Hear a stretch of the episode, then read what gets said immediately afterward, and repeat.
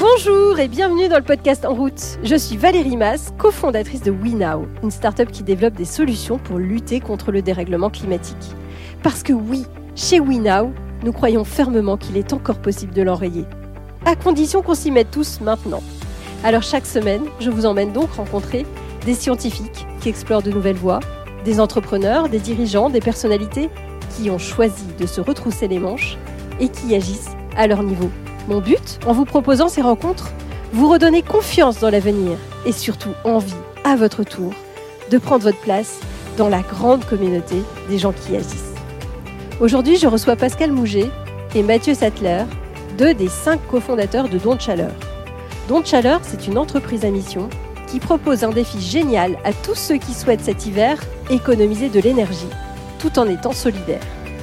Ils ont développé une application mobile qui aide chacun à réduire sa facture grâce à des défis et des conseils personnalisés.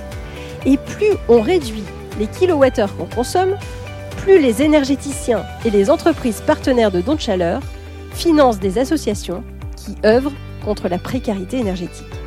Génial, non?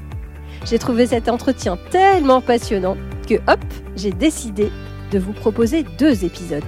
Dans ce premier épisode, nous avons parlé de sobriété énergétique, bien sûr, de décalage entre ce que le grand public sait et des véritables perspectives des marchés de l'énergie. Mais on a aussi parlé d'idées folles qu'on a au saut du lit, ou encore de codir autour de la table de salle à manger. Vous êtes prêts à changer votre vision du monde? Alors, en route Merci beaucoup d'avoir accepté mon invitation à ce podcast. Vous venez de lancer un grand défi, faire faire des économies à un million de Français. Et en parallèle, à chaque kilowattheure économisé, les énergéticiens s'engagent à financer l'association de votre choix. Et je crois, Mathieu, que c'est un post sur LinkedIn qui a tout lancé. Est-ce que tu peux me raconter? Oui et non. Ça a démarré avec le, le début de l'invasion de l'Ukraine dans le monde de l'énergie, en fait, on réalisait une chose assez simple, c'était que le gaz qu'on consommait contribuait très largement à financer l'intervention en Ukraine. Et donc moi, à cette époque-là, j'avais écrit un post sur LinkedIn où j'expliquais, je faisais des petits calculs de coin de table où j'expliquais que en baissant un peu le chauffage, on arrivait quand même à, faire notre petite part pour euh, bah, éviter de, euh, de financer cette intervention. On a créé un petit groupe de gens qui bah, se sont motivés à un peu baisser le chauffage et à réfléchir à comment avoir chaud chez soi en repensant un peu à ses habitudes, euh, avec cet objectif très concret de se dire bah tiens ça a, voilà ça a ce petit euh, ce petit impact c'est pas grand chose mais c'est notre façon de, de contribuer euh, euh, contribuer à, ce qu'on voit arriver. Et alors d'un poste où on embarque quelques collègues à une idée un petit peu plus construite de se dire bah, je vais peut-être en faire quelque chose pour aller plus loin. Qu'est-ce qui s'est passé? Comment on saute un premier pas? Eh ben, il y a eu une intervention magique, qui est l'intervention de Laurent, un des cinq cofondateurs de Don Chaleur. Laurent qui a une grosse, grosse expertise sur les marchés de l'énergie et qui, lui, voyait quelque chose de plus long terme et de plus, euh, euh, de beaucoup plus macro et plus massif, qui était que euh, en mars dernier, on parlait de l'Ukraine, mais en fait, l'hiver suivant, donc l'hiver là dans lequel on va arriver, ben, les problèmes, ils allaient être euh, en France, et donc il y avait vraiment besoin de réfléchir collectivement à comment, euh, euh ensemble, on pouvait s'adapter à la nouvelle euh, donne énergétique. Et donc, c'est Laurent qui a eu l'idée du don de chaleur. En réalité, cette idée où les gens, en baissant volontairement leur consommation d'énergie, en essayant de s'adapter, hein, l'objectif c'est pas d'avoir froid, etc. C'est réfléchir à nos modes de vie. ben ça euh, permet aussi de financer des projets associatifs grâce à des partenariats avec, les, avec des fournisseurs d'énergie ou avec d'autres partenaires. Franchement, il n'y a sans doute pas beaucoup de Français à ce moment-là qui pensent que à l'hiver 2022-2023, on va avoir une crise énergétique. Euh, non, alors je te confirme, ça en mars, quand euh, on parlait de faire des économies d'énergie, on nous prenait pour des tarés. Quand on a commencé à bosser vraiment sur le projet en mai-juin, qui commençait à faire un peu chaud, que c'était l'été, les gens sortaient les tongs, les t-shirts, et qu'on parlait de baisser le chauffage pendant l'hiver, euh, bon, on nous prenait pour des fous. Ce qui nous a aussi motivés, euh, c'est de se dire, voilà, il se passe des choses autour de nous. Euh, la, situation en Ukraine, la situation pour l'hiver prochain qu'on commençait à anticiper. Et ça rejoint la réflexion euh, qu'on peut tous avoir hein, quand on parle euh, du climat, de ce qui nous entoure. C'est oui, ça arrive, je le vois autour de moi. Qu'est-ce que concrètement, moi, je peux faire à mon niveau pour aider cette situation? Et c'est vrai qu'avec le don de chaleur, euh, c'est vraiment une réponse que l'on souhaite apporter pour tout un chacun, quelque chose de très simple. Euh, voilà, il n'y a pas besoin d'être expert euh, de l'énergie, il n'y a pas besoin d'être expert en géopolitique. C'est vraiment chacun à son niveau, on peut avoir un impact concret et si on s'y met tous, et eh ben en plus ça peut être massif et ça peut même être durable. Donc c'est ça aussi qui nous a euh, porté et qui nous a fait évoluer.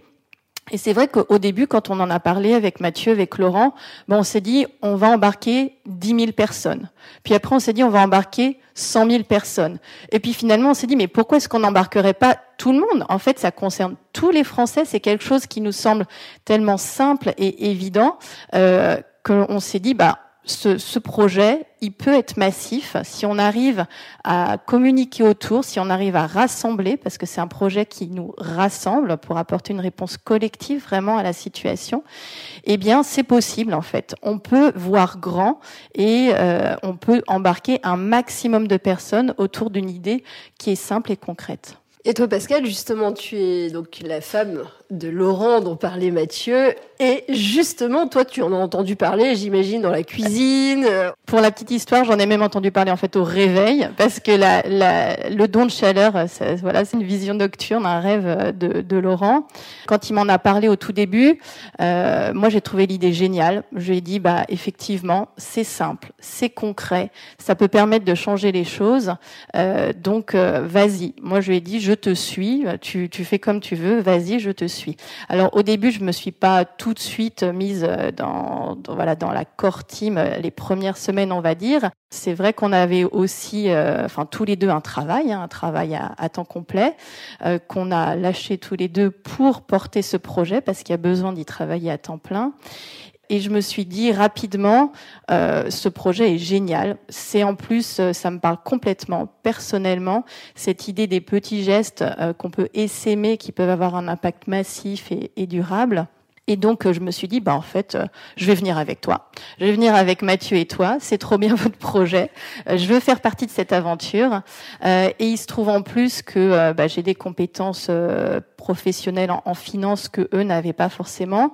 Donc, au début, j'ai un petit peu aidé, on va dire, en, en back office. Et puis, je me suis dit, bah, faisons-le officiellement. Et on a besoin d'un maximum de compétences, d'un maximum de force vive pour que le projet prenne vie et que le don de chaleur soit réel. Et c'est comme ça que je suis entrée naturellement dans l'aventure. Et je te confirme, Valérie, qu'effectivement, on a des discussions euh, dans la cuisine, dans le salon.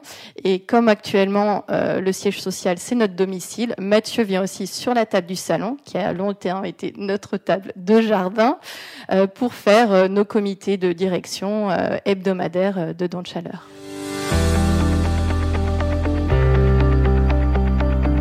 je crois que vous avez embarqué deux autres personnes. Comment vous avez fait pour aller les chercher? Très rapidement, effectivement, euh, Thomas est entré euh, dans, dans la core team euh, à peu près en même temps que, que moi. je crois que c'est Laurent qui l'a convaincu par des relations communes. Lui aussi était en réflexion un petit peu pour switcher et shifter par rapport à, à, son travail précédent. Lui, il a une expertise dans le marketing, dans le marketing digital, donc parfait. Voilà, on était en train de constituer euh, notre Dream Team avec des compétences euh, complémentaires. Pour Dorian, l'anecdote est assez rigolote. En fait, euh, Dorian s'est rencontré complètement par hasard en janvier dernier sur LinkedIn à un moment où moi je, devais me renseigner sur l'impact du numérique, enfin l'impact carbone du numérique. Et donc je cherchais des devs, des développeurs qui étaient hyper compétents sur les sujets numériques et qui s'intéressaient par ailleurs au sujet carbone. Donc euh, on s'est contacté, on s'est appelé parce que moi j'avais des questions à lui poser. Et en fait, à la fin de la discussion, je me suis dit, ce mec est hyper canon. Euh, le jour où je monte une boîte euh, sur un sujet énergie, environnement, et que je cherche un dev, faut que je lui en parle.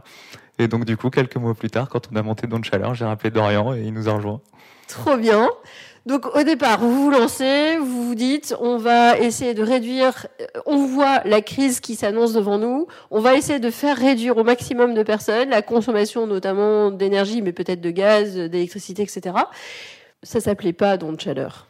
Ça s'appelait mon bonnet pour l'Ukraine parce que l'idée c'était de mettre un bonnet sur sa tête pour réduire un peu le chauffage chez soi. Donc c'était on baisse le chauffage, on met un bonnet et ça fait mon bonnet pour l'Ukraine. Et vous avez fait évoluer. Qu'est-ce qui vous a fait bouger et changer un peu les lignes au fur et à mesure? Euh, bah, je pense euh, ce qui nous a vraiment fait changer, c'est cette idée de vouloir le recentrer sur la France parce que euh, on a vite compris que cet hiver, avec euh, la raréfaction de l'énergie, le, le, le, sujet de la répartition des ressources, bah, en France, c'était un vrai sujet. Donc la répartition de l'énergie entre ceux qui peuvent consommer de l'énergie et ceux qui n'ont pas d'accès, ceux qui ont des qui vivent dans des passoires euh, thermiques et qui ont déjà du mal à boucler les, les, deux bouts en fin de mois, ça allait être un vrai sujet. Et donc euh, la première chose, c'est qu'on a voulu se recentrer sur la France. Et la deuxième chose, c'est qu'en fait, euh, tout simplement, il y a vraiment cette notion de don qui est rentrée en jeu au moment où on a compris que les marchés de l'énergie cet hiver, c'est un bordel monstrueux, euh, c'est la panique. Et, euh, et en fait, il y a un truc qui est totalement contre-intuitif qui est en train de se passer, qui est que les fournisseurs d'énergie ont intérêt à ce que leurs clients réduisent leur consommation. Euh, et donc en fait, l'idée du don de chaleur, c'est que tout le monde a vraiment intérêt à ce qu'on réduise nos consommations. Les particuliers pour faire des économies, pour euh, par euh, conviction, par envie d'impact. Les fournisseurs à la fois pour bah, accompagner, enfin pour limiter les, tensions sur le réseau et bah, parce que l'énergie leur coûte super cher. L'État a besoin d'encourager ça. Donc tout le monde, en fait, tout le monde a un intérêt à ce qu'on réduise notre consommation. L'idée, c'est juste qu'on s'y mette ensemble. Et c'est comme ça, en fait, qu'on arrive à, financer ce mécanisme de don sans que ça coûte rien euh, aux participants.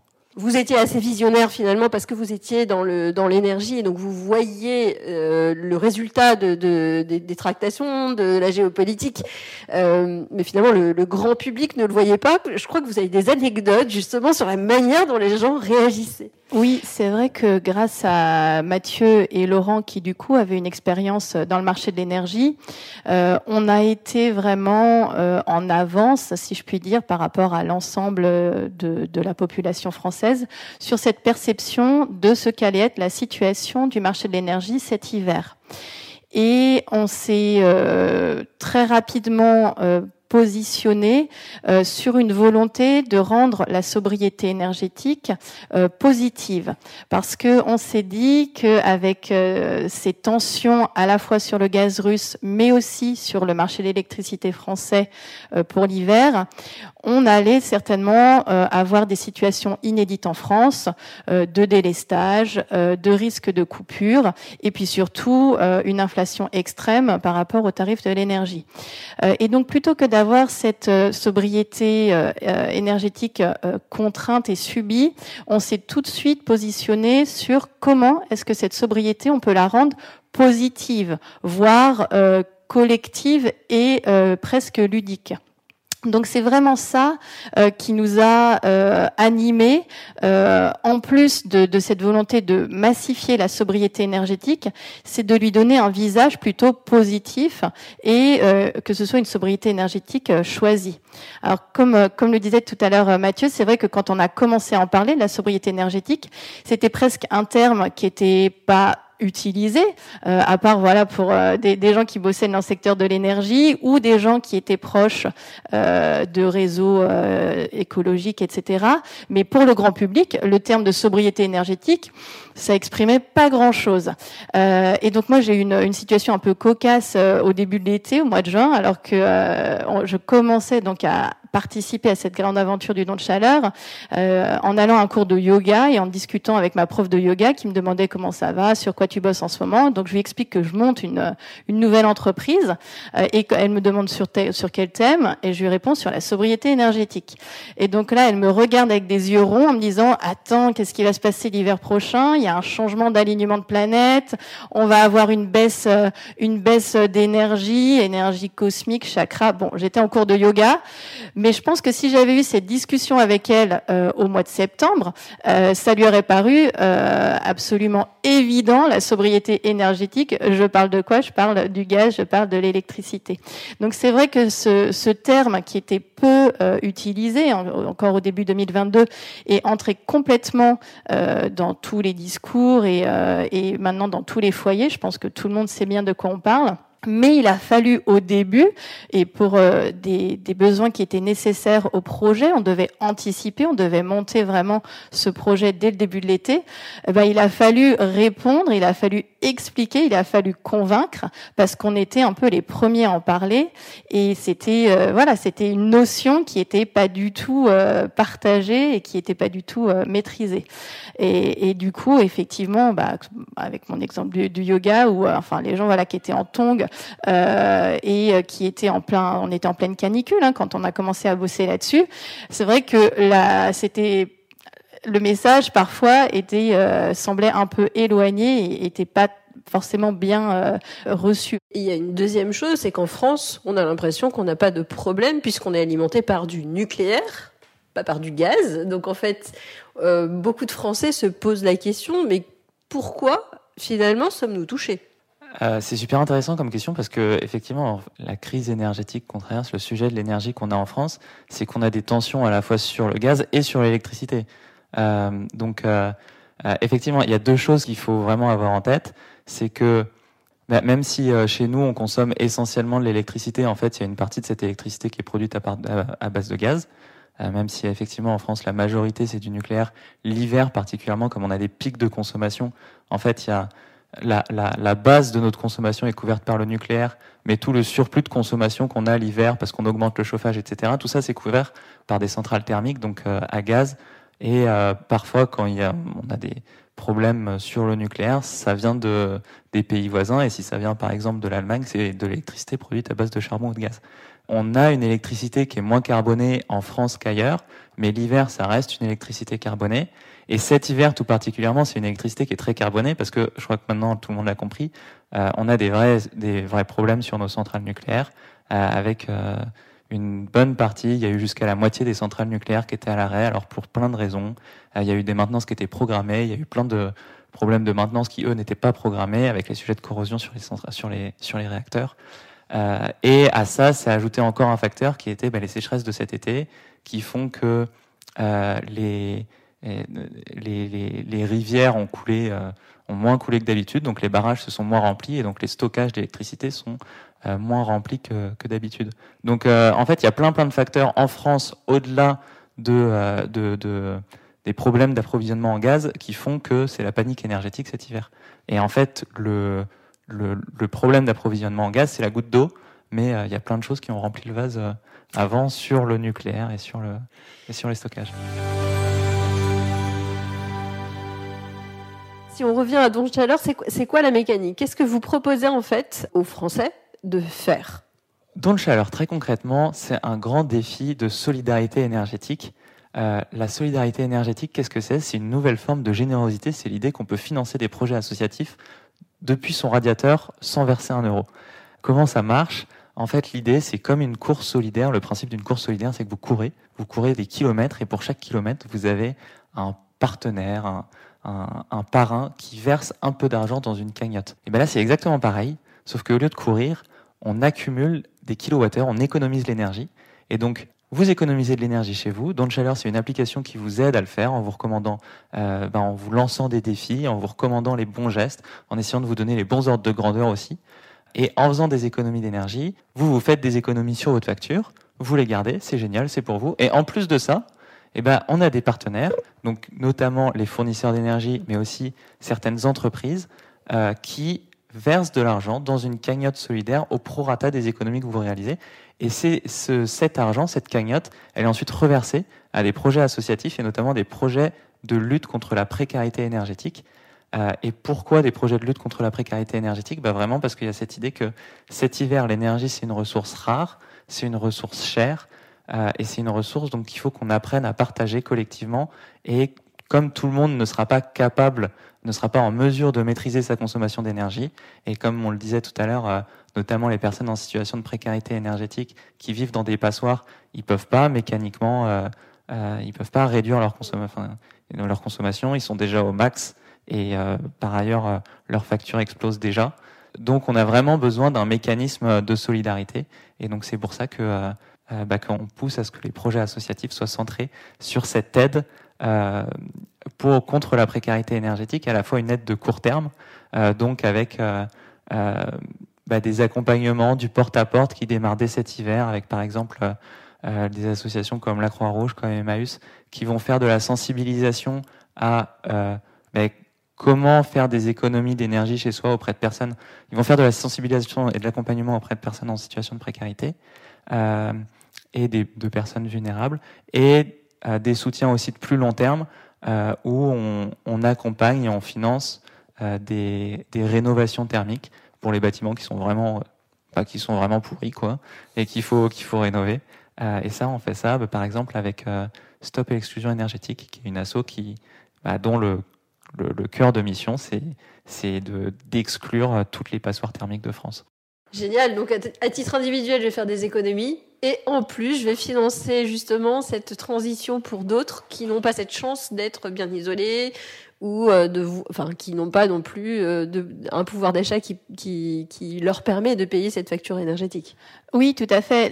L'idée aussi du, don de chaleur, euh, c'était donc de massifier la sobriété énergétique. Euh, donc, on s'est rendu compte que pour un certain nombre de, de personnes, effectivement, il suffisait peut-être de faire passer des messages sur les ordres de grandeur. Qu'est-ce qui consomme à la maison? Quel est l'impact de couper le Wi-Fi par rapport à baisser un degré ou bien réduire le temps de douche? Euh, donc euh, effectivement, il faut qu'on euh, toutes les personnes qui le peuvent pour réduire les consommations d'énergie. Ça permet de faire des économies sur la facture. Et la cerise sur le gâteau, c'est effectivement de pouvoir en plus financer ces projets associatifs. Et on s'est rendu compte aussi que pour certaines personnes, euh, ce levier euh, social et euh, ce levier de solidarité, c'était aussi quelque chose qui pouvait parler. Et donc finalement, on parle un peu à tout le monde, puisqu'on parle à la fois aux foyers qui souhaitent baisser leur consommation d'énergie. Euh, on parle à ceux qui peut-être n'auraient pas fait l'effort de baisser leur consommation d'énergie parce qu'ils peuvent accepter euh, des hausses sur leur facture d'énergie, mais du coup faire des efforts pour les autres, ça c'est quelque chose qui parle à beaucoup de personnes. Et ça nous permet d'englober et d'accompagner encore plus de personnes dans cette démarche de sobriété et de solidarité énergétique. Et puis enfin, comme le disait Mathieu, je pense qu'on en a pas euh, toujours conscience, même si maintenant avec la crise énergétique, c'est un sujet qui est de plus en plus porté euh, à la connaissance du grand public. La précarité énergétique, euh, ça concerne quand même 6 millions de foyers en France aujourd'hui.